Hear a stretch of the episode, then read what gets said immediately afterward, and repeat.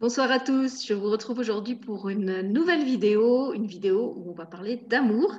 Et pour cette vidéo, je ne suis pas toute seule, je suis en compagnie de Nicole Lemoine et de Sylvie Berenguier. Bonsoir à toutes les deux. Bonsoir Sylvie. Bonsoir Nicole. Bonsoir Sylvie, bonsoir Nicole. Moi j'ai qu'à dire Sylvie, vous êtes toutes les deux regroupées. Alors, bienvenue dans cette euh, nouvelle émission. Vous aviez déjà pu voir euh, Nicole et moi ensemble il y a peu de temps, puisqu'on vous a tourné une petite vidéo pour, vous parler de la reprise de nos ateliers à partir de la semaine prochaine, autour du thème Comment arrêter de souffrir. Vous aviez pu voir l'autre Sylvie en binôme avec moi euh, cet été, où on vous avait fait une vidéo sur le thème de la dictature du bien-être un thème qui m'avait été proposé euh, par Sylvie et qui apparemment vous a bien parlé, d'après le nombre de vues qu'il y a eu sur la vidéo et les retours que vous en avez fait. Et c'est Sylvie, à nouveau, qui est venue me trouver quelque temps euh, après cette euh, vidéo sur la dictature du bien-être, en me disant, écoute, il y a un thème que j'aimerais bien aborder. Donc elle m'a expliqué euh, et effectivement, euh, cette fois, ça m'a semblé important d'en parler, d'en parler rapidement. Et c'est pour ça que je n'ai pas attendu cette fois deux ans avant de faire l'émission, euh, entre le moment où elle m'a donné l'idée et puis le moment où je suis passée à l'acte. Alors, on a choisi d'appeler ce sujet Jamais sans l'amour, tout simplement parce qu'on souhaitait rappeler, même si ça peut paraître euh, une évidence et presque enfoncer une porte ouverte que quand on est dans une démarche de travail sur soi, qu'on appelle ça du développement personnel du développement spirituel, si ça se relie à une tradition spirituelle euh, particulière, eh bien, ce qui est important de bien garder au centre, de bien garder comme cap, j'ai envie de dire, c'est l'amour. L'amour des autres, certes, mais aussi le grand oublié de l'histoire qui est souvent l'amour de soi.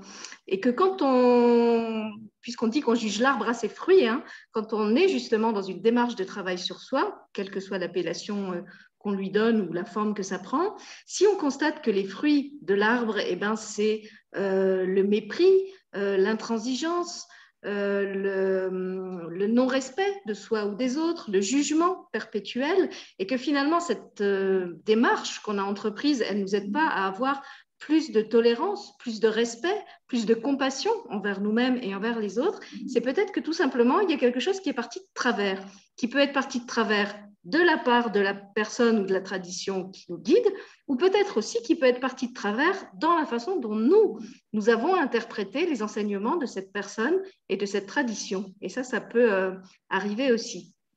Pour donner un exemple très concret euh, de ce qu'on voudrait vous faire comprendre ce soir, il y a eu une période de ma vie où je me levais très tôt le matin parce que c'était important pour moi de méditer euh, avant de partir travailler. C'était difficile pour moi parce que je suis absolument pas une lève-tôt, je suis plutôt une couche tard, mais j'avais remarqué que ça m'apportait vraiment un plus, ça m'apportait vraiment un bien-être quand je prenais ce temps le matin avant d'aller travailler avec mes ados difficiles.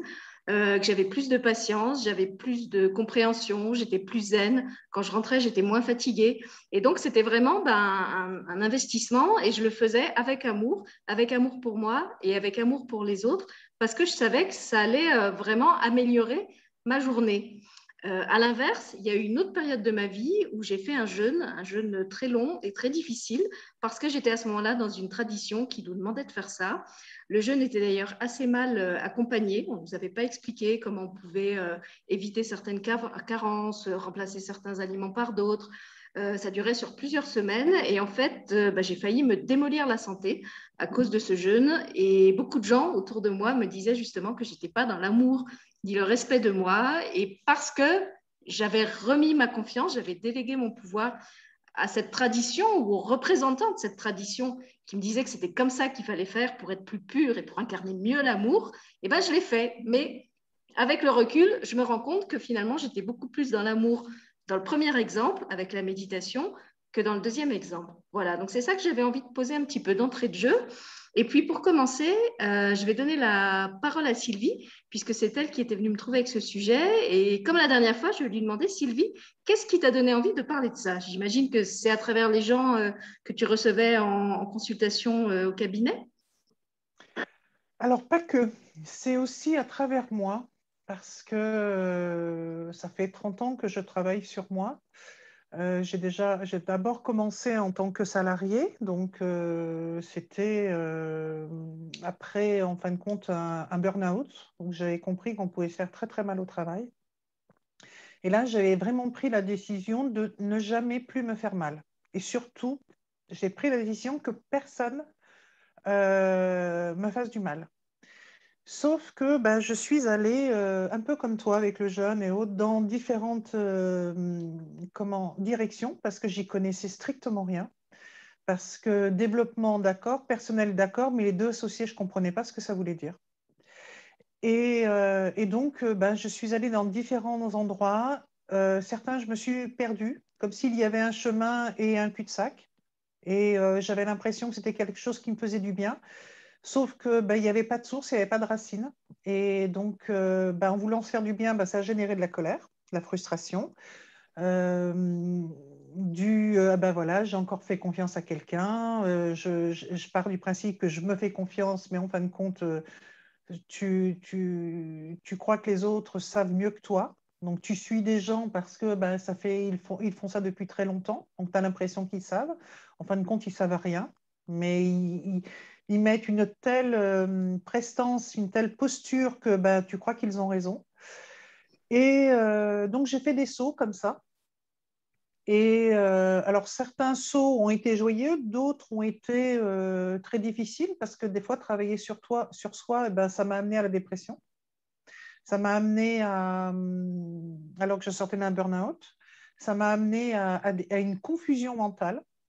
Et là, je me suis dit, mais c'est grave de travailler sur soi. Quoi. J'étais beaucoup mieux quand je ne travaillais pas sur moi, en fin de compte. Et, euh, et les, les, certains euh, comment, apprentissages que j'ai faits m'ont amené vraiment à aller tellement chercher euh, dans dans ce fond abyssal qui était plein de, difficultés, plein de souffrances, plein d'expériences pas très agréables. Et tout ça, bah, c'est remonté.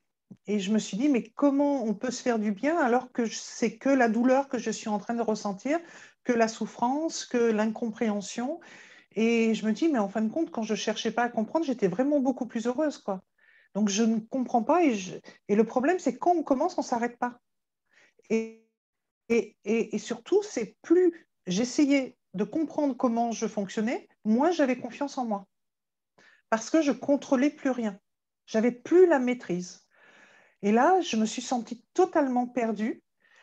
Et, euh, il a fallu, euh, comme je l'ai dit dans une des émissions d'ailleurs que l'on a fait ensemble sur le suicide, que je perde une amie de cœur. Et euh, j'avais tellement d'amour pour elle que je voulais réellement qu'elle soit, qu'elle soit bien. Et par une prière que j'ai transformée avec mes mots, je lui ai envoyé plein d'amour. Et au fur et à mesure que je lui ai envoyé de l'amour, moi, je me sentais bien. Et c'est ça que j'ai compris réellement, malgré euh, toutes, toutes les années où je suis allée dans, dans, dans ce développement personnel, tant que je ne me donnais pas d'amour, même si c'était pour le donner à une amie, et tant que j'arrivais pas à le sentir dans mon être, dans mes cellules, dans tout ce que je suis, eh bien, je passais à côté de moi-même et j'avais la sensation d'apprendre des choses, mais j'apprenais simplement la souffrance. Et là, quand je suis passée réellement avec cette volonté que cet ami soit bien, là, j'ai réellement compris ce que c'était le travail sur soi, qui est juste une acceptation de l'amour. Et là, le travail devient facile ça ne veut pas dire que la vie soit facile, hein, parce qu'il y a ces épreuves, euh, il, y a, ces contradictions, il y a ces injonctions, ça ne veut pas dire qu'elle soit facile pour autant, mais par contre, qu'on y va avec le prisme de l'amour, du coup, eh bien, on sait que l'expérience que l'on va vivre, elle va être ce qu'elle va être, mais on va le prendre avec euh, cette volonté qu'on a tout en soi. Et cette compréhension surtout que l'on a tout en soi. Et ça, moi, ça a changé complètement ma, façon de penser. Et, eh ça ben, veut pas dire que toutes mes journées euh, soient roses. Hein. non, mais je te remercie pour ton témoignage qui est honnête, comme d'habitude, et, courageux. Euh, et aussi parce que je trouve qu'il a le mérite de, de pointer du doigt ce que je soulignais déjà un petit peu au début, c'est que quelquefois, on est vraiment de bonne foi. On pense vraiment qu'on est dans l'amour ou en train de développer l'amour. Et en fait, euh, bah, on est à côté, on est en train de se raconter, notre mental est en train de se raconter une histoire. Et c'est pour ça que je trouvais très intéressant de faire cette émission avec vous deux, qui êtes toutes les deux thérapeutes. A des thérapeutes qui font intervenir le corps. Nicole est ostéopathe. Euh, elle est formée à l'énergétique chinoise. Toi, Sylvie, tu travailles sur l'accueil des émotions, mais tu as une approche euh, psychocorporelle. Et donc, euh, souvent, je trouve que le corps est le premier hein, à manifester que là, il y a un truc qui ne va pas. Et d'ailleurs, c'est lui qu'on n'écoute pas souvent. le, premier à dire Ouais, non, toi, là-haut, tu es perché sur tes hautes, tes hauts idéaux et tu crois que tu es en train de devenir un être de lumière et, et de, transcender tes blessures. mais moi, là, en bas, ça ne va pas du tout. C'est pas du tout ça que je vis. Alors, je vais donner la parole euh, à Nicole, qui elle aussi accueille euh, du monde en cabinet, pour qu'elle nous parle peut-être un petit peu de ce qu'elle a envie de dire elle sur le sujet. Et puis peut-être, Nicole, tu veux réagir à, ce que Sylvie a dit en, préambule aussi. À ce que vous avez dit toutes les deux, parce que vous avez parlé effectivement de euh, cet excès quelque part de, ce développement personnel. forme de manipulation finalement, parce qu'effectivement, normalement, si c'est se rencontrer soi, comme tu le dis si bien, Sylvie, de travailler sur soi, bah, normalement, devrait aller s'accueillir de plus en plus et se connaître en vérité. Et donc, de s'accueillir, de s'aimer tel qu'on est, de se voir effectivement avec des failles, avec des forces. Et, puis, voilà, finalement, c'est ça. Or, ce qui se passe, or, il y a beaucoup de malveillance euh, qui se cache derrière le mot de la bienveillance. Et, euh, moi, j'ai vu effectivement cette dérive arriver. Euh, je vais vous donner un exemple. Euh, de voir arriver une jeune femme. Donc, euh, je savais qu'elle était en couple. Elle me parlait d'un désir d'enfant. Et un jour, bien sûr, ce, bonheur arrive dans leur vie. Donc, elle est enceinte. Et là, en fait, euh, la, supposée bienveillance qui était toujours présente, toujours très attentive. Alors là, il y a des bouquins qui sont achetés sur la grossesse, sur ce que est en train de vivre l'enfant, essayer de comprendre ce qu'il est en train de vivre au moment où, bien sûr, la, grossesse arrive, avance. Et, là, la bienveillance, euh, ça devient euh, le chéri qui dit Bah non, tu bois plus de café.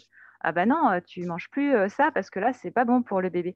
Bah, D'ailleurs, là, il faudrait quand même que tu fasses une sieste. En fait, il y avait une espèce de dictature systématique qu'elle ne pouvait pas aller où elle voulait, qu'elle ne pouvait pas faire ce qu'elle voulait, même manger ce qu'elle voulait, sous prétexte qu'elle portait son bébé aussi. Et là, je trouvais ça, mais alors, ça pousse loin en fait l'extrême là de, de, supposée bienveillance. La supposée bienveillance pour l'enfant euh, est une malveillance totale et un emprisonnement total en fait de cette femme et puis même de cet homme finalement parce que ça part d'un bon sentiment, ce qui est ça, ça qui est fou finalement, à vouloir écouter les dictates de, choses qui, ont, euh, qui ont été écrites, des conseils d'un entourage. Ben, en fait, on se perd en fait, littéralement. Et pour rejoindre ce que tu disais dans ton témoignage, Sylvie, qu'à la fin, finalement, en, parlant de l'amour à cet ami, tu as retrouvé ton chemin parce que tu as retrouvé l'amour tout court.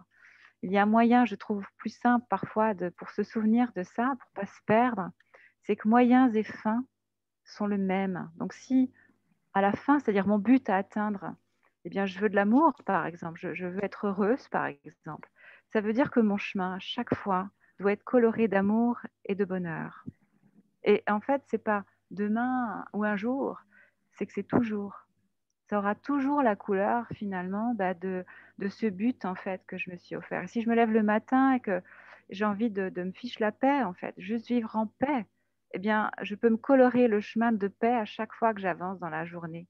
C'est comme si finalement on pouvait se, se embarquer avec soi un, un objectif comme ça, mais, mais qui soit doux d'emblée, en fait. Et, puis, bah, on va essayer de badigeonner, je peux le dire comme ça, de badigeonner l'instant, l'instant parce qu'effectivement, euh, la vie, elle n'est pas toujours simple. C'est l'autre aussi qui vient nous chercher. C'est, c'est un événement qui arrive et, qui vient nous heurter. Mais au moins, si on se donne le droit euh, de s'accueillir dans ce qu'on se sent vivre et envie de vivre là maintenant, et qu'on on met ce goût-là avec ce qui se passe là dans notre journée, bah, déjà ça change la donne. Et on n'est pas en train d'écouter un diktat extérieur. Euh, même sur le plan alimentaire dont tu parlais, euh, euh, Sylvie, en, début, moi j'ai vu ça parce que dans, ma formation, j'ai fait des formations et, les formations te proposent bien sûr ce, complément, surtout la médecine chinoise. Et j'entendais parler de plein de choses. Alors, quand tu commences à fouiller au niveau alimentaire, tu as énormément de lectures, énormément de conseils, des choses qui sont très intéressantes. Hein. Savoir ce qui se passe dans le corps, euh, les équilibres d'un plat, etc. Pourquoi pas Puis après, une fois que j'avais, moi, je testais. Je me disais, OK, il me dit ça, mais j'en sais rien. je vais tester, on verra. Je verrai en fait comment moi je vais vivre ça. Donc je testais sur un mois, sur deux mois, puis après, ben, j'avais le temps de voir ce qui se passait. Et puis au bout de tout ça, je me suis dit, bah, finalement, en fait, je vais faire ma sauce à moi, en fait, parce que je, sens qu'au fur et à mesure, ça ne dépend pas simplement d'un régime alimentaire avec potentiellement des restrictions et donc des manques, des carences, mais ça dépend de mes besoins à moi, en fait. Exactement comme euh, ben, je peux avoir euh, besoin d'exprimer l'amour à quelqu'un, comme tu l'as fait avec euh, ton amie Sylvie. Bah, j'y vais, quoi. Je n'ai pas besoin de demander l'autorisation à quelqu'un, en fait. C'est ce qui vient et c'est sûrement que la vie se dit comme, ça à travers moi. C'est dit comme ça à, travers soi. Et... Mais moi, il y, a, eu un, événement, et c'est ce, burn-out, qui est venu ébranler euh, bah, tout ce que je savais. Et d'un coup, bah, je ne savais plus rien. Euh, et, du coup, la confiance en soi que j'avais, bah, alors j'étais euh, quelqu'un qui avait une confiance énorme, quoi. Et là, d'un coup, ben, j'avais plus du tout confiance. Et donc, les autres savaient mieux que moi. Et par contre, là où je te rejoins, c'est qu'il y avait une petite voix à l'intérieur de moi qui disait non, non, tu te trompes. Mais j'ai jamais écouté cette petite voix parce que euh, les autres, euh, d'abord, ils avaient fait des études, euh, ils savaient, ils avaient fait un parcours, un chemin, ils avaient suivi des enseignements de machin, de trucs, de choses. Ils avaient pour certains écrit des livres. Donc, qui j'étais, moi? Je ne savais pas. Et, et ça, et à chaque fois, je ne le sens pas. Ouais, mais il est instruit. Oui, mais il sait. Oui, mais euh, euh, il est psychologue de formation. Euh, oui, mais il a fait des études de médecine, donc il sait mieux que toi. Et, et cette voix à l'intérieur qui me disait, Sylvie, c'est pas le bon chemin, j'avais arrêté de l'écouter. Et, c'est vrai que, que, le deuil, qui est un, effectivement un, un changement, c'est juste un changement d'état, m'a permis de me rappeler de mon état primordial dans lequel, eh ben, euh, dès l'âge de 7 ans, 6-7 euh, ans, euh, je partais avec mes chiens marcher et je restais pendant des heures contre mon arbre. Et je me suis rappelé que, ah mais la méditation, je la fais depuis que je suis minot, quoi. Mais j'avais oublié. Donc j'ai appris à méditer. Et quand j'ai appris la méditation, je me suis dit, mais pourquoi ça me dit quelque chose? Donc j'ai été chercher ce que je savais faire, j'ai appris que ça s'appelle la contemplation, que c'était une forme de méditation. Et du coup, j'ai réappris tout ce que je savais faire.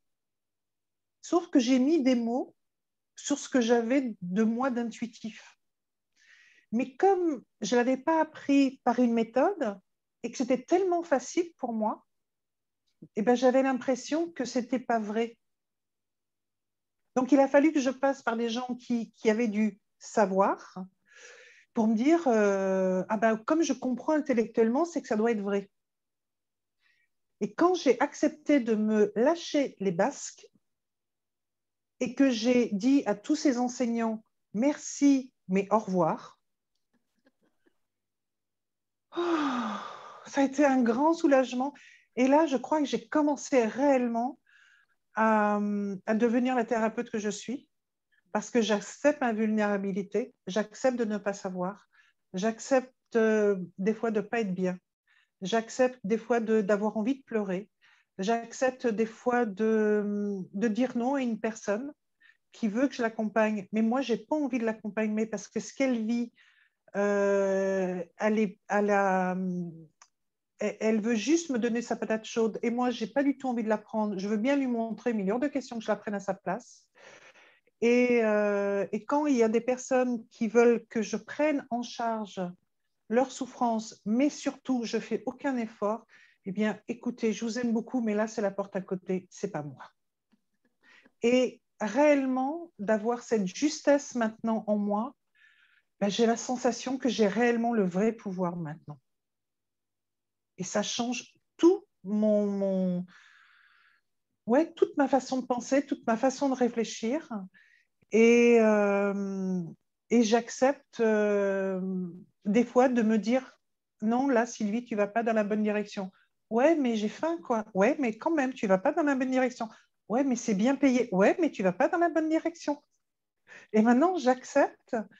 Et pourtant, c'est pas facile parce que bah, je suis comme tout le monde. Hein. Même si on travaille dans le développement personnel, à la fin du mois, il faut payer ses factures. Hein. Donc, euh, mais il y a des endroits, c'est effectivement, ça pourrait être intéressant, mais c'est trop cher payé. Et moi, j'ai pas envie de payer ce prix-là. Parce que je sais qu'il va m'amener vers des abîmes que j'ai connus. Et ben, même si c'est bien payé, c'est trop cher. En fait, tu as mis des alarmes en place hein, quelque part. Sur ce parcours, tu as des repères qui te disent ça, je connais, je reconnais et je sais quel goût ça a, donc je n'en veux pas. Et c'est chouette. Et ce que je trouve intéressant quand tu parles de la spontanéité de l'enfant, de la petite Sylvie finalement, je trouve moi que c'est ça notre parcours en fait, c'est que on a vécu des choses spontanément, euh, intuitivement, on pourrait le dire comme ça, hein, quand on était enfant, et qu'on a à les revivre consciemment. Parce que finalement, si je t'écoute, c'est ça que tu as fait.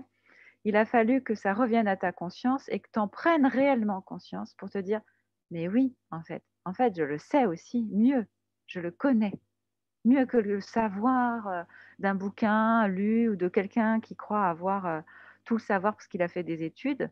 Faire des études ne veut pas dire que j'ai réfléchi, que je, l'ai euh, conscientisé, que je l'ai intégré, que, je le connaisse de l'intérieur, en fait, tu vois.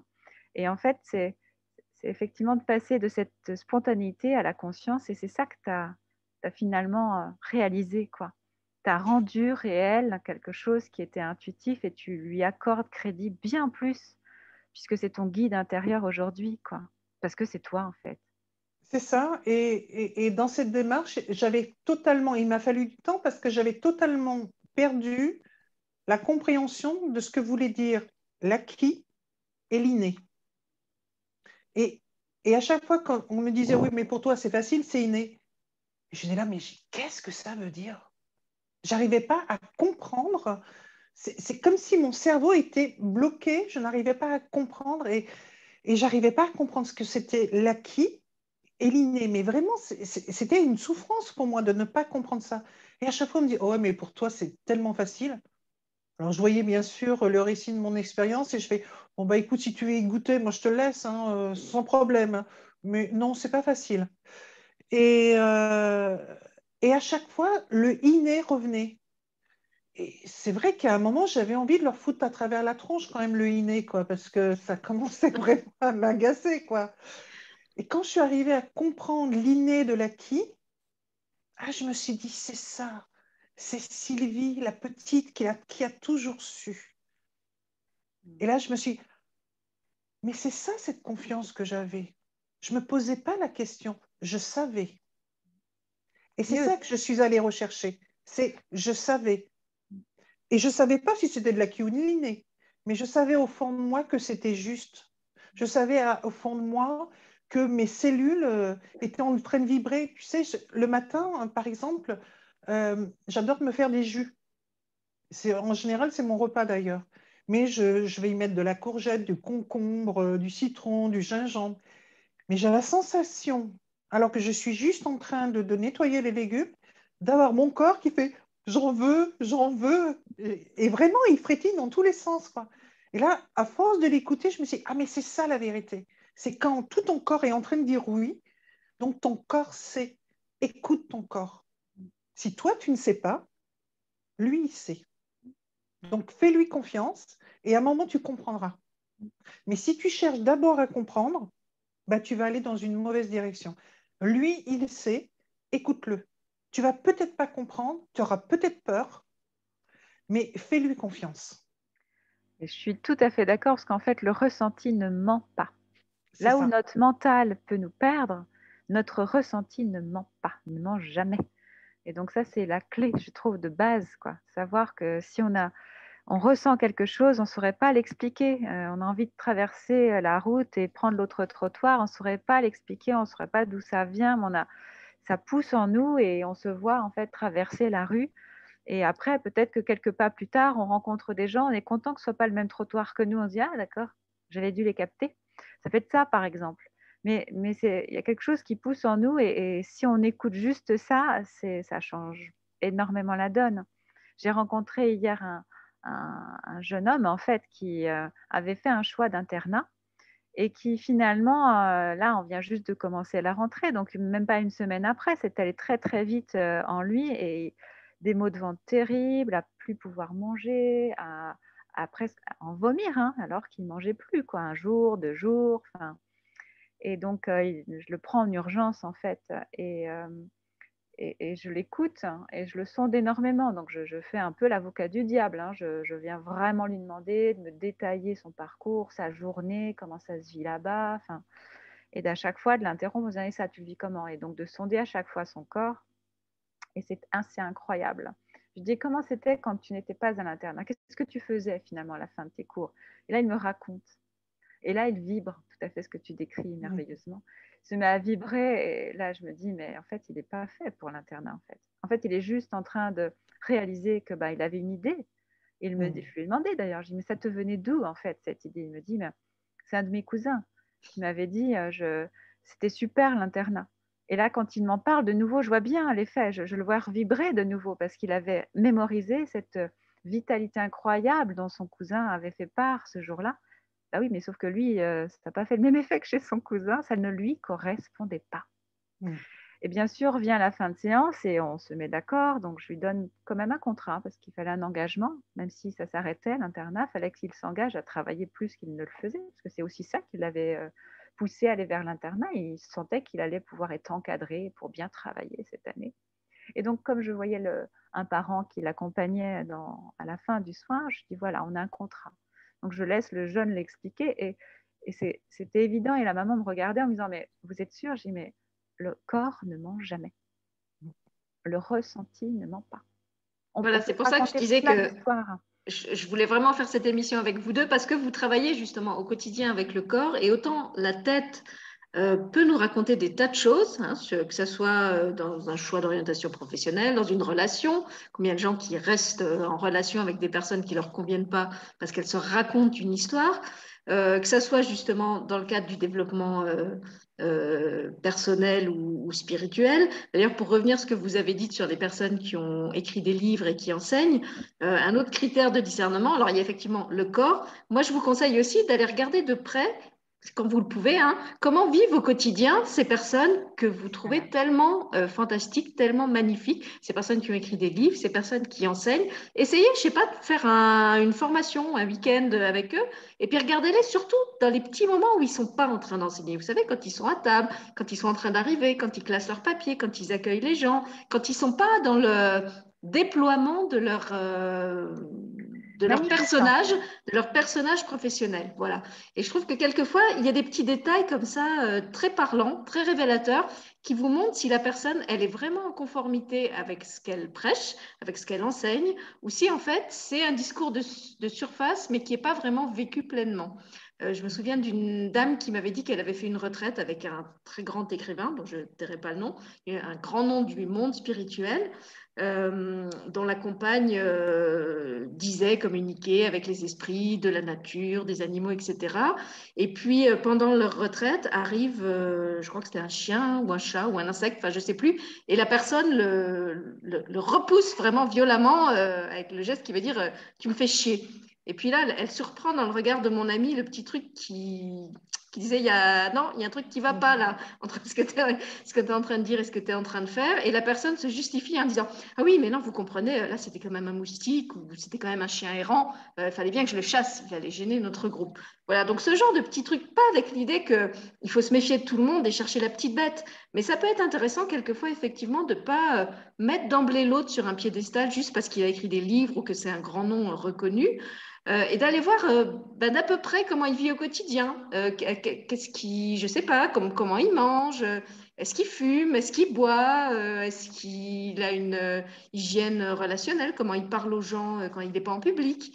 je vous renvoie aux, émissions qu'on a faites sur les, pervers narcissiques avec Sylvie, hein, où on explique très bien que le pervers narcissique, c'est être un personnage extrêmement glorieux et charismatique en public, mais dans le privé, ça peut être complètement autre chose. Donc euh, voilà, ça c'est un critère. Le corps est un autre critère, vous en avez très bien parlé euh, toutes les deux ce corps qui vient nous, nous, tirer un petit peu par le derrière de la chaquette en disant euh, Et là, euh, tu te rends compte de ce que tu es en train de faire? C'est un peu comme un enfant, vous savez, quand les enfants ne les écoutent pas, ils, insistent de plus en plus lourdement. Et puis, euh, donc la première fois, il tire doucement, la deuxième fois, il tire un peu plus fort, la troisième fois, il va peut-être commencer à crier, et puis la quatrième fois, il va rouler par terre et il va vous obliger à vous rouler par terre avec lui euh, parce qu'il veut être entendu. Et heureusement, j'ai envie de dire, souvent on maudit notre corps hein, quand il nous lâche dans ces moments-là, quand on fait un burn-out, quand on a une douleur qui se déclenche. Mais avec le recul, souvent on lui dit merci. On se dit heureusement qu'il a été là pour me montrer. Euh, que j'étais. Euh, alors, moi, j'aime pas dire sur la mauvaise voie, parce qu'il n'y a pas de mauvaise voie. Et je trouve que nos, exemples à toutes les trois l'illustrent bien. Il y a des expériences. Et c'est parce qu'on fait ces expériences qu'on se rend compte ce qui est juste pour soi. Euh, et qui n'est pas forcément juste euh, pour le voisin. C'est pour ça aussi que c'est important de vraiment euh, euh, à la fois établir ses propres critères et pas vouloir les imposer aux autres. ce jeune homme qui était fait pour l'internat, il en avait parlé à son cousin qui, lui, n'était pas fait pour l'internat. Un régime alimentaire qui, est top pour quelqu'un, un complément alimentaire, un, je sais pas, une pratique, quelle qu'elle soit, elle peut être très bonne pour vous, mais pas forcément pour votre voisin, pour votre parent, pour votre enfant. Euh, et je trouve que c'est vraiment important de, bah, déjà, d'avoir le discernement d'établir ses propres critères et aussi d'avoir le discernement de ne pas les imposer aux autres euh, dans tous les domaines. Hein. on a déjà eu des échanges avec Nicole, par exemple, sur les personnes, euh, sais pas, qui, sont, qui se disent des parents bienveillants et puis qui, au nom de cette soi-disant bienveillance, jugent tous ceux qui n'ont pas les mêmes pratiques qu'eux, ceux qui agissent comme ça avec leurs enfants, ceux qui ne les inscrivent pas dans des écoles Montessori, voilà, je pense qu'il faut vraiment euh, rester à sa place au sens euh, où, on, fait des expériences, on analyse ce qui se passe, on en tire des conclusions sur ce qu'on a envie de réitérer comme expérience et ce qu'on n'a pas envie de réitérer, mais on n'en tire pas forcément des, hum, conclusions pour le voisin et on n'en fait pas des généralités. Voilà, moi dans le monde du développement spirituel, par exemple, il y a une pratique que j'aborde, c'est tous ces gens qui se disent canal 2 et qui non seulement euh, se disent canal 2, mais veulent qu'on colporte leur message euh, par toute la planète, hein, parce qu'ils sont tellement importants et tellement euh, euh, investis d'une mission divine que quand ils vous écrivent, alors non seulement c'est un message d'eux, mais en plus, il y a force injonction de partager sur les réseaux sociaux, dites-le, il faut que ça se sache. Quand je regarde ça d'un peu plus, près, je me dis, cette personne, est-ce que c'est vraiment le message de son guide qu'elle veut faire passer, ou est-ce qu'en fait, elle veut juste être vue et satisfaire son ego? J'en sais rien. Mais dans certains cas, je ne suis pas sûre que ce soit le, vraiment le, message spirituel qui, prime. Voilà.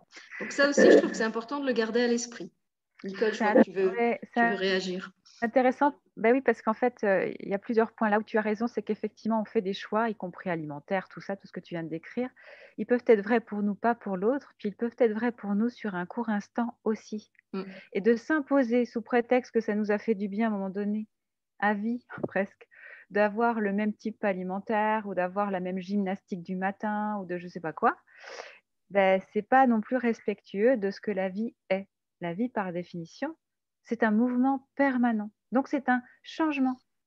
Et donc, c'est la, permanence de l'impermanence. Et donc, c'est accepter aussi justement ce jeu de la vie comme les saisons le font, mais à la fois l'arbre qui aura poussé, même si c'est encore l'hiver euh, l'année d'après, il n'aura pas la même allure, parce qu'entre-temps, il s'est passé des choses aussi dans sa vie. Et donc, c'est, il n'aura pas les mêmes besoins, par exemple. Et, donc, je trouve qu'on a tendance, là encore, à s'enfermer. Et ce que tu pointes très bien aussi dans le développement personnel, c'est que dans personnel, ça devient de l'égocentrisme, c'est bon.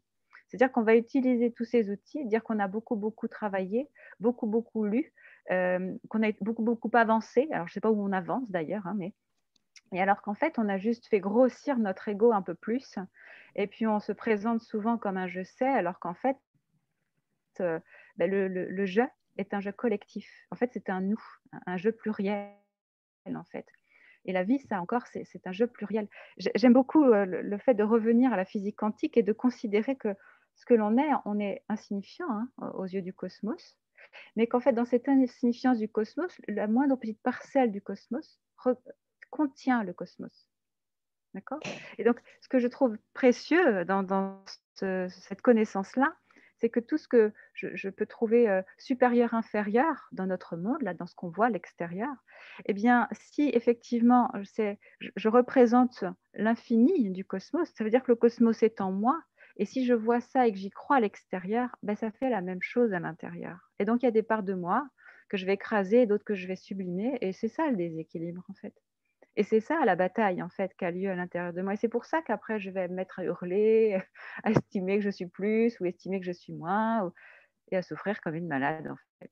Donc, euh, euh, ce fameux respect, peut-être aussi, tout simplement, de se dire, bah voilà, l'autre fait comme il le veut, son rythme aussi. Euh, moi aussi, et je le fais à mon rythme et, je dois me l'autoriser en fait. je ne le connais pas forcément ce rythme. Parfois, je vais peut-être mettre à courir, parfois, je vais être à deux à l'heure, parfois même, je vais être arrêtée en contemplation totale et ce sera parfait. Mais il y a de ça dans nos vies aussi et je crois que ça fait partie d'un point important de respect, quoi, pour un nous. C'est marrant parce que ce que tu viens de dire, ça me fait penser à une phrase euh, que j'ai entendue euh, d'Alexandre Jolien et ça a changé euh, complètement euh, ma façon de voir les choses. Je n'existe pas. C'est parce que je n'existe pas que je peux l'appeler je. Et euh, moi, je me suis servi de ça parce que j'ai une maladie neurologique. Et je me suis dit, ma maladie n'existe pas, c'est parce que ma maladie n'existe pas que je peux l'appeler ma maladie. Ça m'a permis de ne pas m'identifier à ma maladie, de ne pas vivre maladie, manger maladie, dormir maladie, euh, m'excuser de faire ça maladie, euh, m'empêcher de faire certaines choses maladie. Et du coup, je l'ai vu comme d'abord un problème et après, je l'ai vu comme ma meilleure amie parce que maintenant, je lui demande conseil. Et je vais la voir, dis Qu'est-ce que tu en penses? On fait ça? Hmm. Tu vas être fatigué après tu crois que c'est le bon truc? Et, vraiment, tu vois, d'être vraiment en... Alors, j'étais très en colère hein, pendant des années, hein. surtout quand on me disait que tu es malade. Euh, il valait mieux courir vite, hein, parce que je courais aussi. il fallait mieux se dépêcher. Et euh, surtout à l'époque, je n'étais pas vraiment des plus calmes. Et, euh, et donc, quand. Et à chaque fois qu'on me disait que j'étais malade, je répondais non, j'ai un problème, je ne suis pas malade. Et il a fallu que j'accepte d'être malade pour ne plus être malade. Et d'intégrer la maladie comme une conseillère. Et vraiment, maintenant, quand, je l'intègre complètement comme ça, mais aujourd'hui, c'est une bénédiction. C'est vraiment une bénédiction parce que euh, ben, de temps en temps, elle, vient me voir et je me sens épuisée et je l'entends dire Ben ouais, tu t'es pas respectée là. Tu sais que si vraiment tu ne te respectes pas et que tu vas dans la noirceur de mon identité, eh bien, je vais me manifester. Par contre, si tu vas dans la lumière de ce que tu es, eh bien, moi, je vais être calme. Mais si tu ne te respectes pas, tu vas être dans la noirceur de ma réactivité. Et tu sais que quand je me manifeste, euh, bah, tu ne peux plus rien faire, quoi. Hein. parce que là, euh, tu n'as plus aucun contrôle. Et tu as mal de partout. Et, en plus, euh, ça reste une maladie neurologique. Hein. donc, bah, quand elle se manifeste, je peux perdre conscience, je peux tomber et je pourrais même me tuer. Donc, et là, je fais, ouais, c'est vrai, je ne me suis pas respectée. Et du coup, j'accompagne beaucoup de, personnes qui ont des maladies. Donc, je leur fais part de ma maladie. Et, justement, on travaille comme ça en disant, mais on va travailler ensemble. Votre maladie, aujourd'hui, c'est votre baromètre. Plus vous allez être contre elle, plus vous allez vous la haïr, plus elle va se manifester. Et plus les réactivités de la maladie vont vous faire souffrir.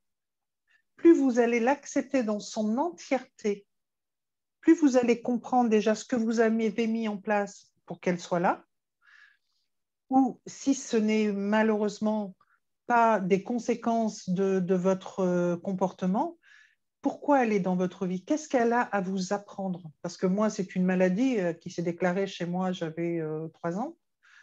Et donc, je n'ai pas réellement mis des choses en place pour que cette maladie vienne. Donc, elle a évolué avec moi. Et mais qu'est-ce qu'elle a à me dire? Qu'est-ce qu'elle peut me conseiller pour que je sois plus en adéquation avec moi, que je me fasse plus confiance? Et on peut appeler ça prudence, hein, mais moi j'appelle ça confiance. Et, euh, et, et, du coup, en accompagnant les gens à, alors je ne vais pas leur dire d'adorer leur maladie, hein, je ne vais pas aller jusque-là, mais, mais de la considérer, eh bien, au fur et à mesure, les gens me disent, euh, bah oui, c'est vrai, euh, c'est plus facile. Et je ne sais pas si tu te souviens, Sylvie, euh, lors d'une émission dans les émotions, il y avait une, dame qui avait une sclérodermie. Et elle voulait savoir si les émotions, la maladie, ça pouvait être comme les émotions. Et pendant l'émission, elle a lâché, elle ne s'est pas crispée comme d'habitude et sa crampe est passée. Et justement, elle a témoigné de ça et je me rappelle lui avoir dit, donc c'est possible. Et ça a changé sûrement les choses de cette dame. Elle s'est dit, OK, je peux peut-être appréhender ça différemment. Et, euh, et, dès que l'on prend la maladie effectivement dans sa globalité, ben, moi j'ai tendance, quand je suis fatiguée maintenant, euh, bah, de prendre quelque chose de, doux, un coussin et tout, que je me mets sur le ventre et je, me câline. Et juste en faisant ça, c'est déjà beaucoup plus doux et tout mon corps se relaxe. Et, et du coup, bah, je ne suis pas en train de combattre ce que je ne veux pas, je suis en train d'accueillir l'état dans lequel je me trouve. La situation, ne va pas changer, mais ma façon de la voir va changer. Du coup, mon ressenti va changer, ma perception, etc. Mais pour ça, bah, ça veut dire que bah, je suis douce, je, me tendrai, je me cajole, je me rassure. Euh, et, c'est juste avec un coussin. Un coussin à l'arrivée, c'est un tissu. Mais ce tissu, je le mets contre moi. Et, à ce moment-là, bah, je suis la personne la plus importante pour moi. Et oui, à ce moment-là, je suis égocentrique, mais égocentrique douce. Je suis narcissique douce Là, je, fais attention à moi. Et c'est la bonne part du narcissisme, c'est la bonne part de l'égocentrisme. Et là, j'ai besoin de ce temps de douceur avec moi. Oui, on parlait des, critères justement hein, pour savoir si on est dans le. Alors, je ne veux pas dire le, bon ou mauvais chemin, parce qu'il n'y en a pas, si on est dans le juste pour soi ou le pas juste pour soi. Et je pense qu'effectivement, un autre critère, c'est quand on constate que finalement, on, est de plus en plus euh, inclusif. On arrive à, tu parlé d'accueil, on arrive à être dans un accueil de, de plus en plus large de soi et, des états de soi, et du coup aussi de ceux des autres. On, accueille euh, sa douleur, on accueille sa solitude, on accueille sa tristesse, on accueille sa colère, on accueille euh, sa frustration. Et c'est justement quand souvent on se refuse d'accueillir ça parce que c'est entre guillemets pas spirituel. Je pense par exemple à ce discours qui dit qu'il faut tuer l'ego. Hein, qu'il faut combattre euh, euh, l'ego, ce, méchant ego. Euh, comment on peut être soi en essayant de tuer une part de soi? C'est assez, assez tordu quand même déjà comme idée quand on y réfléchit. Et je pense que quand on, c'est pour ça que je disais quand on juge l'arbre à ses fruits, hein, quand on est justement dans une situation de difficulté ou qu'on voit quelqu'un manifester quelque chose de difficile ou qui nous met en difficulté, comment on réagit à ce moment-là? Est-ce qu'on va être justement dans l'accueil de ce qui est là ou est-ce qu'on va se retrancher euh, derrière son pseudo, euh, euh, son pseudo costume là, de personnage lumineux qui ne veut surtout pas avoir accès à ça parce que ça, c'est pas spirituel, c'est indigne de moi? Je repense à un stage que j'avais fait il y a longtemps, un stage de massage où on se présente et puis dans le groupe, il y a un monsieur qui dit De toute façon, vous savez, moi, je n'ai plus d'ego. Mais vraiment, il nous dit très sérieusement comme ça. Moi, je n'ai plus d'ego. J'ai transcendé mon ego. Euh, aujourd'hui, je suis un être euh, au-delà de l'ego. Et puis euh, arrive le moment où on doit se masser et je me retrouve en binôme avec ce monsieur. Et au moment où il me touche, pas je ne supporte pas. En fait, il avait les mains froides. J'avais l'impression d'avoir un, d'être en contact d'un reptile. Et ça a dû durer genre 5-10 minutes. J'ai pas supporté qu'il me touche plus longtemps. Je ne sais même plus ce que je lui ai dit, euh, comme euh, comment j'ai justifié que, je voulais pas travailler avec lui. Mais je suis allée voir le prof. Je lui ai dit, je suis désolée, je peux pas travailler avec ce monsieur. Je peux pas te dire pourquoi. Il m'a dit, bah moi je sais pourquoi. T'inquiète pas. Et c'était juste parce que ce monsieur, en fait, il avait surtout verrouillé euh, toutes les parts de lui avec lesquelles il voulait pas être en contact. Euh, et que quand il était en contact avec moi, avec ma peau à moi, et eh ben, je sentais ça et c'était vraiment euh, très très euh, désagréable. Mais je rends la parole à Nicole, je crois qu'elle voulait dire quelque chose. ben, en fait, je, voulais rebondir exactement dans ce que toi tu as dit. Là, tu as parlé d'accueillir et moi j'allais dire oui, faire avec et non pas faire contre. Euh, donc si on fait avec, c'est ce fameux nous dont je parlais, hein, c'est ce jeu pluriel. Faire avec, c'est tenir compte de, bah, de, tout ce qui se vit là maintenant. quoi. Et c'est ce qui change en fait. Et c'est ce que tu expliquais, Sylvie, dans, ton exemple, c'était faire avec en fait. Et concernant le corps, quand tu parles de la maladie, c'est intéressant. Moi, j'ai des propos très similaires à ce que tu décris. pour moi, quand on a une maladie, des symptômes, euh, en fait, c'est le symptôme, c'est déjà la tentative pour le corps de mettre en équilibre. En fait, c'est mmh. c'est là où il pointe exactement l'endroit où on était finalement dans, sur un terrain euh, déséquilibré et paf, il, est en train de pointer sur le terrain où il y avait le déséquilibre, la mise en, correction finalement. Et donc, euh, bien évidemment que ta façon de parler de cette maladie et d'en faire une partenaire de vie, mmh. bien c'est exactement ça. C'est finalement de, faire avec et de savoir tenir compte de soi, de, et que cette vulnérabilité que tu appelles confiance, en fait, c'est une vulnérabilité, je trouve, très forte. On a souvent tendance à faire de la vulnérabilité quelque chose d'inférieur, comme une faille, une mauvaise faille, quoi. Alors qu'en vérité, c'est de connaître son curseur en fait et, de savoir le respecter. Et parfois, on ne le voit pas. On, est pris par ce qu'on a envie de faire ou, l'objectif à atteindre. Et puis, bah, heureusement, il y, a, cette vulnérabilité qui est là, qui va dire voilà, tu te calmes un petit peu là. Et, c'est parfait en fait. Mais c'est effectivement cette euh, perfection encore du corps à dire ben voilà, moi je vais te, je vais te guider quoi. Je vais te guider exactement là où tu en es. L'histoire que tu te racontes, ben, elle est celle-là en fait. Moi, je trouve ça, top. Donc, faire avec, oui, je suis d'accord avec, avec vous. En fait. Parce que moi, j'ai jamais fait de boxe, mais par contre, je me suis toujours pris des portes. Donc, euh, et je crois qu'un jour, j'en ai eu marre de me cogner, j'en ai eu marre de me prendre des portes, j'en ai eu marre de, de, me dire, mais pourquoi elle est fermée et, et pourquoi j'arrive pas à l'ouvrir et, et, et, pourquoi c'est difficile et pourquoi et pourquoi et pourquoi? C'est épuisant le pourquoi. Et maintenant, j'ai décidé de prendre le comment. Comment je le vis? Cette porte, j'arrive pas à l'ouvrir. Ok, comment je vis ça? Comment, comment je me sens à ce moment-là dans mon corps? Comment c'est difficile? Comment c'est facile? Comment c'est en colère? Comment Comment Comment? Et depuis, je suis allée sur le comment. Eh bien, euh, déjà, je me pose beaucoup moins de questions. Euh, et du coup, je vais chercher en moi comment j'ai envie de le vivre. Parce qu'avant, euh, je me souviens des, questions pseudo-spirituelles euh, quand j'étais jeune femme. Et souvent, les copines me disaient, si tu as un mur devant toi, qu'est-ce que tu fais? Un mur? Bah, Mais tu n'as aucune possibilité. Ah, bah, il y a une possibilité, moi de toute façon, je vais passer de l'autre côté. Quoi. Et je trouverai la faille pour passer de l'autre côté. Non, mais il n'y en a pas. Non, mais ça n'existe pas, il n'y en a pas.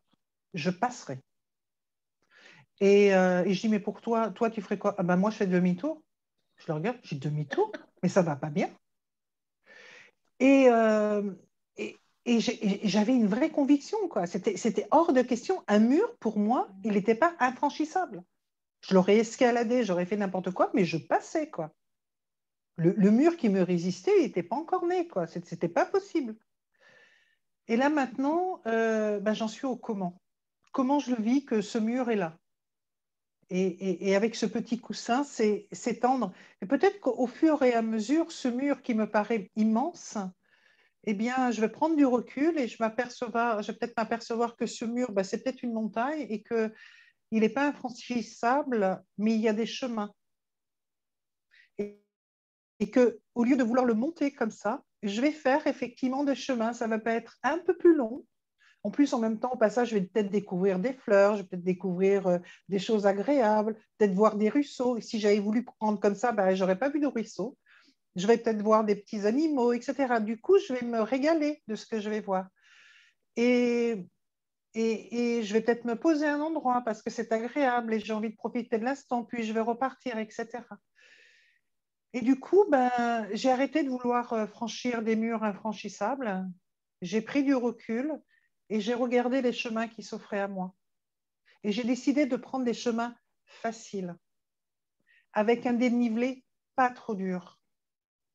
parce que la douleur, je connais, la souffrance, je connais, je l'ai suffisamment expérimenté et maintenant, j'ai envie de découvrir la douceur. Il n'y a qu'une lettre à changer. Hein. Pardon? Il n'y a qu'une lettre à changer de douleur à douceur. C'est tout proche. Et, moi, je... Vas-y. C'est vrai que de la douceur et la douleur, il n'y a qu'une lettre à changer. Et, mais c'est une sacrée lettre. Hein. parce qu'elle donne des ailes, celle-là. Oui, moi je, trouve bien que tu parles de, de murs et de chemin parce que c'est vraiment ce que je voudrais que les gens qui écoutent cette émission euh, retiennent. Je pense à toutes les personnes qui souvent euh, se demandent ou me demandent est-ce que je suis sur le bon chemin? Est-ce que je prends la bonne décision? Est-ce que je ne suis pas en train de me tromper? Euh, Et moi je dis toujours mais en fait il n'y a, a, pas d'erreur. encore une fois, dans la vie il y a des expériences.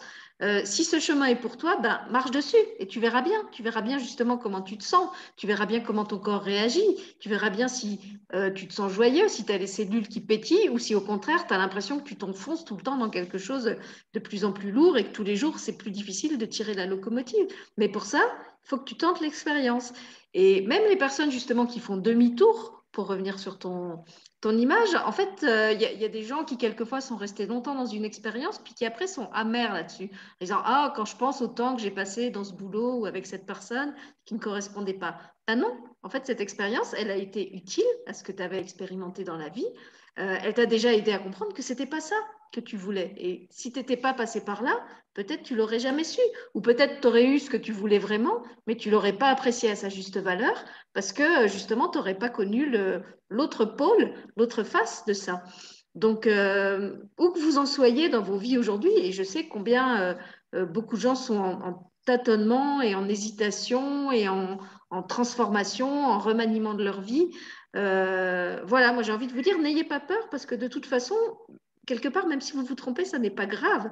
L'erreur fait partie de l'apprentissage. Quand un enfant apprend à, marcher, quand il apprend à parler, quand il apprend à dessiner, tout ce qu'on apprend, on l'apprend en faisant des erreurs. On n'a jamais la maîtrise euh, du premier coup. C'est justement pour ça qu'on est là. On est là pour apprendre. Donc, euh, il n'y a pas de, honte à ça, il n'y a pas de regret à avoir. Si une expérience ne vous correspond plus, eh ben, sortez-en, et sortez-en sans complexe et sans scrupule. Euh, et ne vous reprochez pas le temps que vous y, avez passé, vous y avez passé, vous y avez passé le temps qui était juste pour vous. Et là aussi, pour parler des, grands, comment dire, des grands euh, travers, enfin, des, choses que je trouve assez, euh, comment dire, assez dangereuses dans dans le, domaine du développement personnel et du, euh, développement spirituel encore plus, c'est cette histoire de mission de vie. Combien de personnes euh, se croient investies, ou pire, ont consulté une personne, je vois Nicole qui rigole, je sais quoi elle ah pense, ont consulté une personne qui leur a dit que leur mission de vie était d'eux, et qui d'un coup, comme toi Sylvie, là, après ton burn-out, voit tous leurs repères s'effondrer en se disant Oh mon Dieu, j'ai, fait, j'ai passé tant d'années de ma vie à faire ça et ça, et ça n'était pas ma mission de vie. Eh bien, si c'était votre mission de vie, déjà, vous le savez parce que vous avez envie de le faire. Donc, mettez-vous-y tout de suite. Et ce que vous avez fait avant, c'est pas grave, ça va nourrir votre euh, mission de vie, si tant est qu'on en ait une. Et puis surtout, ne vous laissez pas dire par quelqu'un d'autre ce qu'est votre mission de vie. Euh, que vous alliez voir quelqu'un euh, peut-être pour euh, parce qu'à un moment de votre vie vous êtes perdu, vous avez besoin de conseils, oui, mais là aussi prenez ça avec des pincettes. si on vous dit que c'est votre mission de vie et qu'au moment où vous commencez à essayer d'incarner cette mission de vie, vous êtes malheureux, c'est que probablement il y a un problème. C'est peut-être que c'est l'autre qui s'est trompé, même si l'autre c'est un enseignant et qu'il a écrit des livres. Hein. on revient à ce qu'on disait tout à l'heure. Alors je crois que Nicole voulait réagir sur la mission de vie.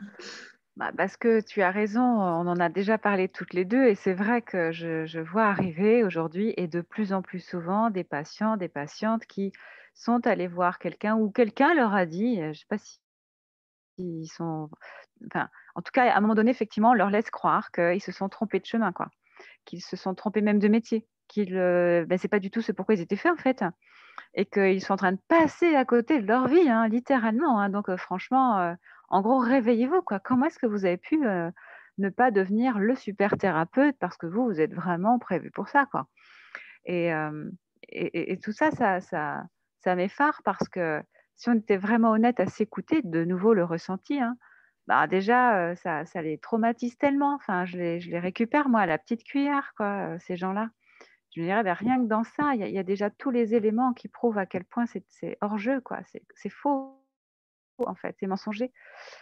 Et, puis, euh, ils ont passé tellement de bons moments à vivre ce qu'ils vivaient avant, le fameux euh, qui n'était pas, pas supposé être vécu, qu'il y a quelque chose là encore. Ils ont les clés pour se dire, bah, c'est quand même bizarre, parce que moi j'ai passé de sacrés bons moments, j'ai rencontré des personnes géniales. Euh, il y a quelque chose qui ne colle pas, quoi. Donc il y, a, tout ce, il y a tout ce, jeu-là qui, doit être parfois, c'est hyper questionnant. Moi, j'avoue que je, je j'en vois de plus en plus, j'entends parler thérapeute de l'âme, etc. Alors, je, sais ce que c'est qu'une âme, je, les écoute, euh, c'est pas le souci. Mais euh, qui se permet, comment est-ce qu'on peut croire qu'on a le droit d'aller dire à quelqu'un, ça c'est bien, ça fait comme ci, ça fait comme ça? Mais non, en fait, euh, c'est comme l'envie de pisser, il n'y a que moi qui saura à quel moment c'est nécessaire, en fait. Hein.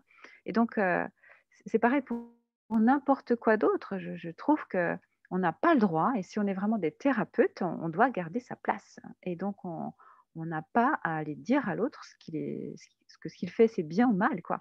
On peut l'aiguiller, on peut le faire réfléchir, mais, mais, mais ça lui appartient pleinement, en fait. Euh, espèce de dictat, là, qui, qui moi, me, m'effraie. Enfin, m'effraie, je sais que ça n'arrivera pas euh, chez des personnes qui sont ancrées, que ça va leur montrer aussi un chemin où bah, ils ont besoin de se faire davantage confiance. Hein donc d'avoir une meilleure estime d'eux et donc euh, de réaliser qu'en fait on a tous la même valeur et que quand on se base sur cette estime d'une valeur euh, similaire les uns les autres et donc euh, immuable, bah, on arrête de se comparer, on arrête de, mettre des gens sur un piédestal et de s'écraser systématiquement et, et, du coup la confiance elle est permanente en fait. Mais c'est un chemin effectivement et bah, je pense que certains quand j'entends ça je me dis mais Oh, des thérapeutes qui écrasent comme ça, c'est. Euh,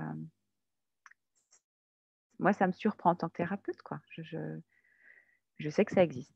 Voilà. Et puis ça fait des dégâts. Hein. Je me souviens d'invités qui m'ont raconté qu'ils avaient reçu en consultation des personnes à qui d'autres grands noms euh, de la spiritualité avaient euh, certifié, preuve à l'appui, qu'ils étaient euh, la réincarnation de Marie-Madeleine, de un tel, de un tel. Alors, l'invité me disait, mais qu'est-ce que tu veux que je lui dise Puisque de toute façon, il est persuadé qu'il est sa réincarnation et qu'en plus, ça a été validé par un des grands noms de la spiritualité.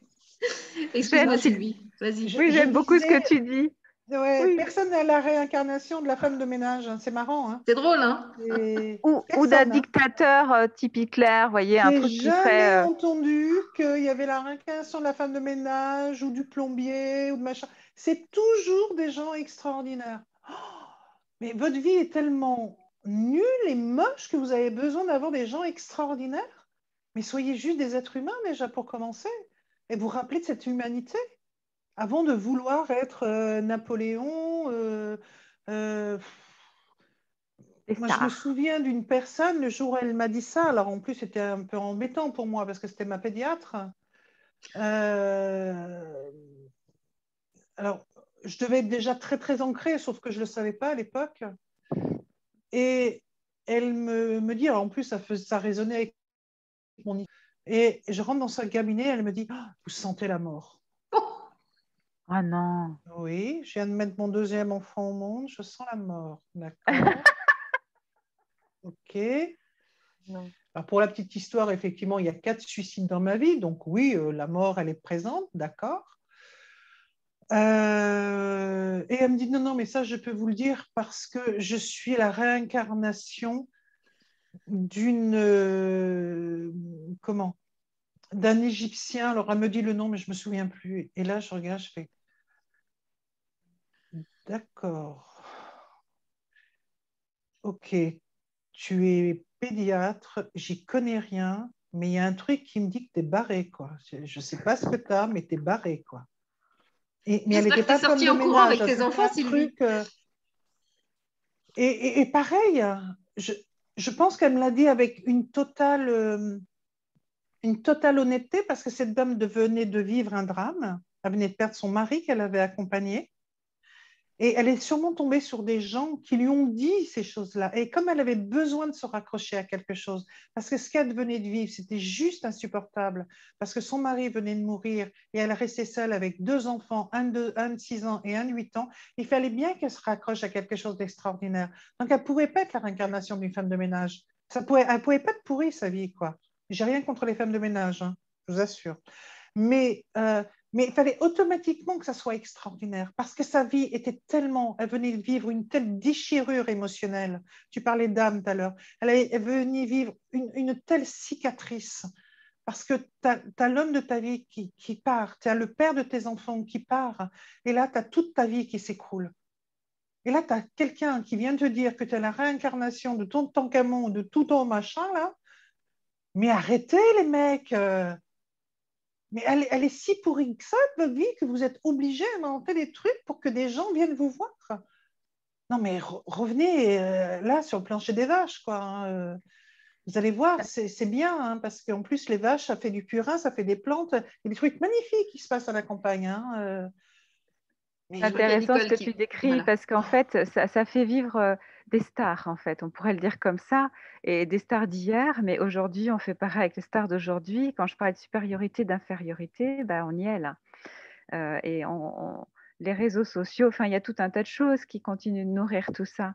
Euh, et parfois, même souvent, hein, il suffit de regarder les réseaux sociaux, il est rare euh, quand tu parles effectivement d'être toujours à se glorifier avec euh, les stars d'hier, tu remarqueras que sur les réseaux sociaux, rarement sont les personnes qui témoignent d'aujourd'hui je vais pas bien, euh, regardez ma tronche, j'ai rien envie de faire, j'ai vécu une semaine de vacances complètement pourrie. non, en général, c'est toujours merveilleux, tu es toujours pimpante.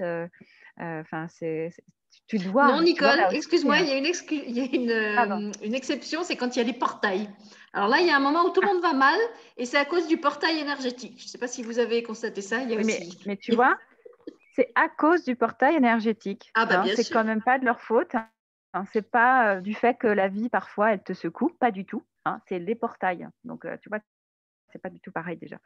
Mais voilà, il y, a toute cette injonction aussi, finalement, à glorifier quelqu'un, à trouver que ce, sportif ou ce chanteur ou cet acteur ou je ne sais quoi, c'est merveilleux. Et donc, bah, il y a pareil, hein, dans notre quotidien, il y a tel métier, il y a, il y a telle situation, il y a tel auteur, il y a bref.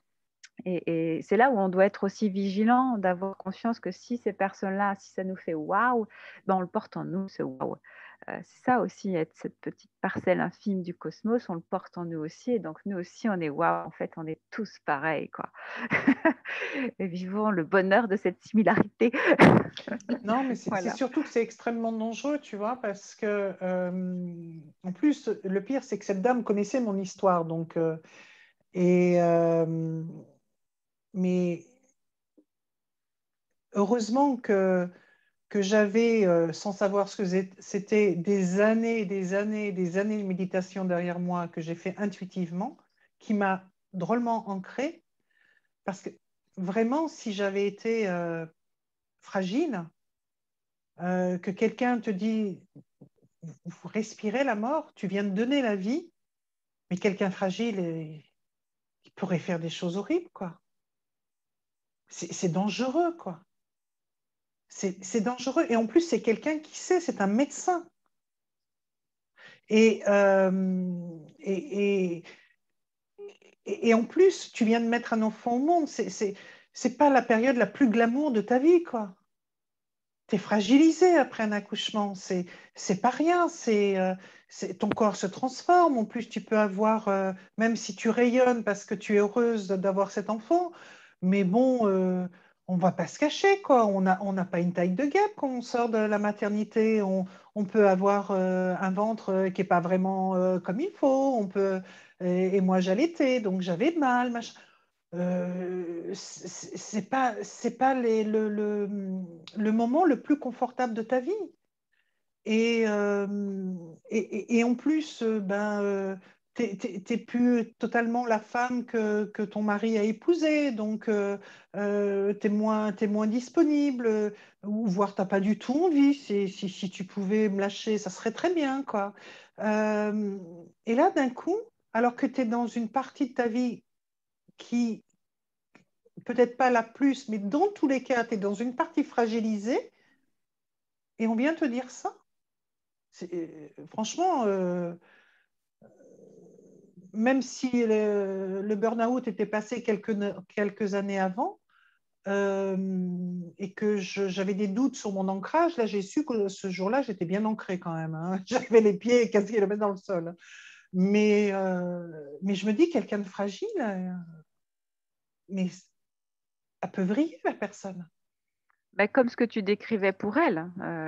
si effectivement on lui a dit ça, c'est ce qui lui est arrivé aussi, tu vois. Après, ça lui est arrivé parce que justement, peut-être qu'elle a besoin d'aller regarder ça aussi elle-même, tu vois, de cette confiance donnée à l'autre plutôt qu'à elle-même.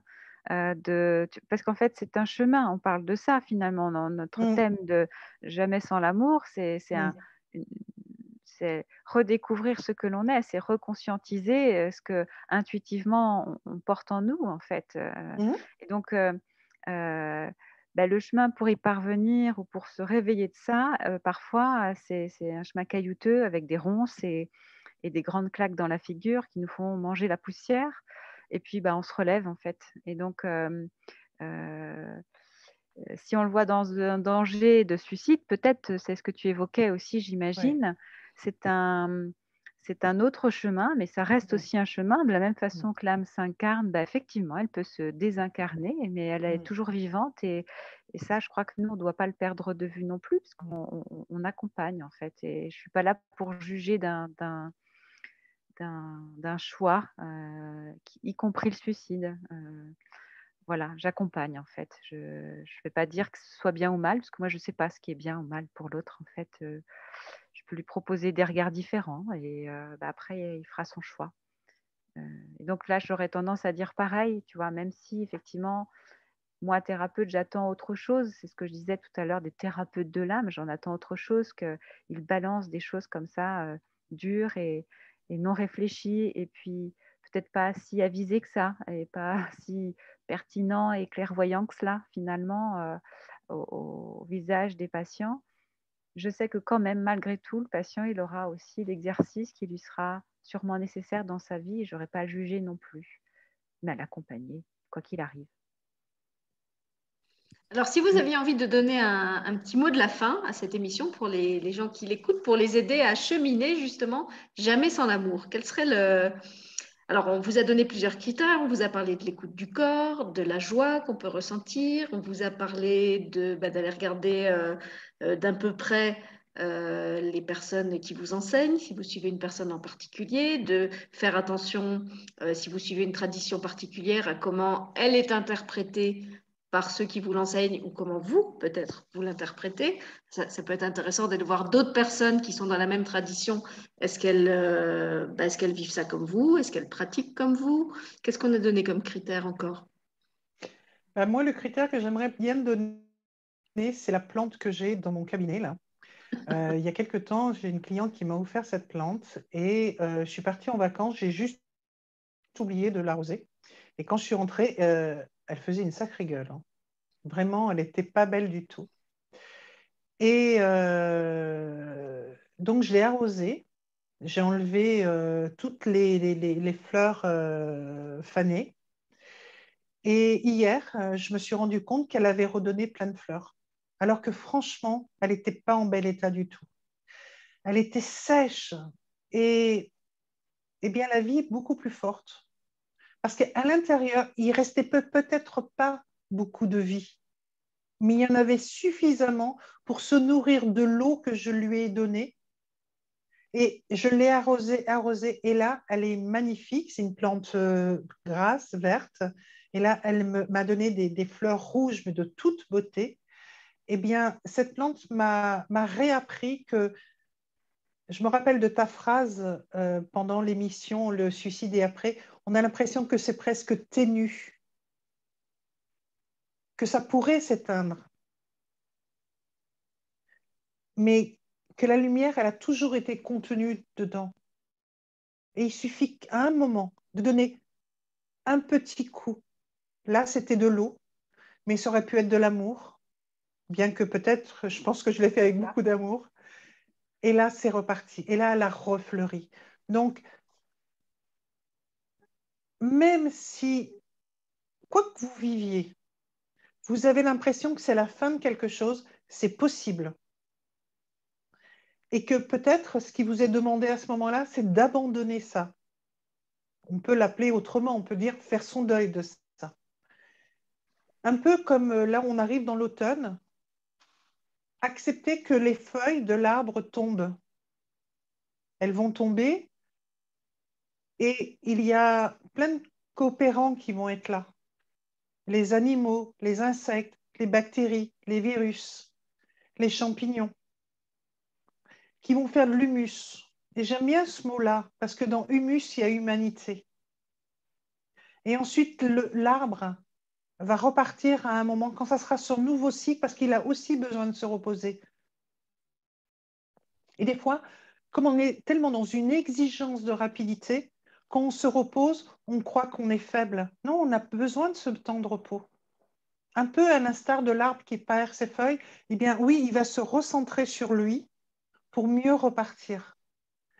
Et c'est peut-être abandonner quelque chose pour mieux repartir, mieux rebondir, mieux accueillir la vie comme cette, cette magnifique plante me l'a pris, alors que je croyais que bah, je l'avais complètement tuée par négligence. Et non, la vie est à l'intérieur. Et j'ai donné une chance à la vie en l'arrosant. Et elle me le rend en me donnant des fleurs. Merci Sylvie. Alors Nicole, qu'est-ce que tu donnerais toi comme petit bagage Comme image, moi, j'ai pas envie d'aller trop loin de la nature parce que Sylvie, elle a planté déjà des petites graines. Alors, euh, bah, se mourir et naître, là, j'aime bien donner l'image d'un gland. Alors moi, j'aime bien utiliser le gland, parce qu'on peut dire qu'on est des glandus aussi parfois. Et le gland, bah, c'est effectivement bah, une graine que, si effectivement on la met en terre, ça va devenir un chêne. Que ce chêne, il va en fait donner euh, sans arrêt des feuilles et des glands. Ça veut dire que est contenu dans le, gland la totalité de la force du chêne. En fait, on est toujours entier et ce que l'on est, on l'est tout le temps. Et que ça ne peut pas changer, ça ne peut que s'exprimer davantage au fur et à mesure qu'on en fait l'expérience. Parce que plus on avance et plus on se connaît, en fait. Plus on va savoir ce qu'on déteste, plus on va savoir ce qui est juste pour soi. Mais ce qui est sûr, c'est que ça a toujours été là, ce sera toujours là. Et donc rien que ça, déjà, ça apporte une confiance permanente. Donc, moi, c'est ça que j'ai envie de vous offrir, c'est ne vous, enfin, ne vous inquiétez pas, même quand vous vous sentez perdu. N'oubliez pas que vous êtes entièrement vous tout le temps. Et que dans ce vous, c'est la même chose en face dans chacun finalement. Et donc parfois on voit la force se dire chez l'autre, et c'est peut-être juste pour qu'on se souvienne qu'on le porte en nous en fait. C'est inscrit en nous comme ça l'est dans le, la totalité du gland qui est un, en fait un chêne. Voilà. Merci Nicole. Et eh ben pour le coup, moi je n'ai rien à ajouter parce que vos métaphores euh, végétales sont tellement belles que je trouve qu'elles se suffisent euh, à elles-mêmes. J'allais juste dire, euh, où que vous soyez dans la forêt, que ce soit à côté de la plante ou à côté du gland, vous êtes toujours à la bonne place. parce que toutes les expériences font partie du chemin. Et puis, si vous avez envie d'aller explorer ça plus en détail, je rappelle que Sylvie euh, donne maintenant des consultations euh, à distance, donc vous pouvez la consulter en rendez-vous individuel. Et puis si vous préférez les groupes, on vous propose donc des rendez-vous euh, tous les vendredis, tous les 15 jours avec Nicole autour du thème Comment arrêter de souffrir. Donc, si vous avez envie d'explorer une problématique personnelle en détail avec nous, vous pouvez venir le faire dans ce cadre-là. Voilà, et je vous remercie toutes les deux euh, de vous être combinées une nouvelle, fois, une nouvelle fois avec moi pour euh, ce thème. Euh, je rappelle aussi que toutes les émissions avec Sylvie et Nicole, séparément ou ensemble, sont disponibles en replay gratuit sur la chaîne, donc vous y avez toujours accès. toutes les émissions qu'on a faites depuis 2015 sont, sont en accès libre, vous pouvez les, les retrouver. Euh, et puis, on aura sûrement l'occasion de se retrouver. Enfin, je sais qu'il y aura d'autres émissions avec Nicole, euh, sûrement aussi avec Sylvie, et peut-être avec les deux ensemble. En tout cas, on espère que cette émission vous aura fait du bien, vous aidera à trouver euh, la lucidité. Il y a lumière hein, dans lucidité. il y a de la sérénité aussi par ces temps mouvementés que nous vivons. Et puis, euh, si vous avez des questions, n'hésitez pas bien sûr à nous contacter euh, l'une ou l'autre. Je vais mettre comme d'habitude sous la vidéo le lien des sites euh, de chacune et puis vous pourrez vous tourner vers celle avec qui vous vous sentez le plus en affinité. Voilà, merci à toutes les deux. Merci en tout cas à toutes les deux aussi. Merci les Sylvie. Belle soirée, portez-vous bien. Merci.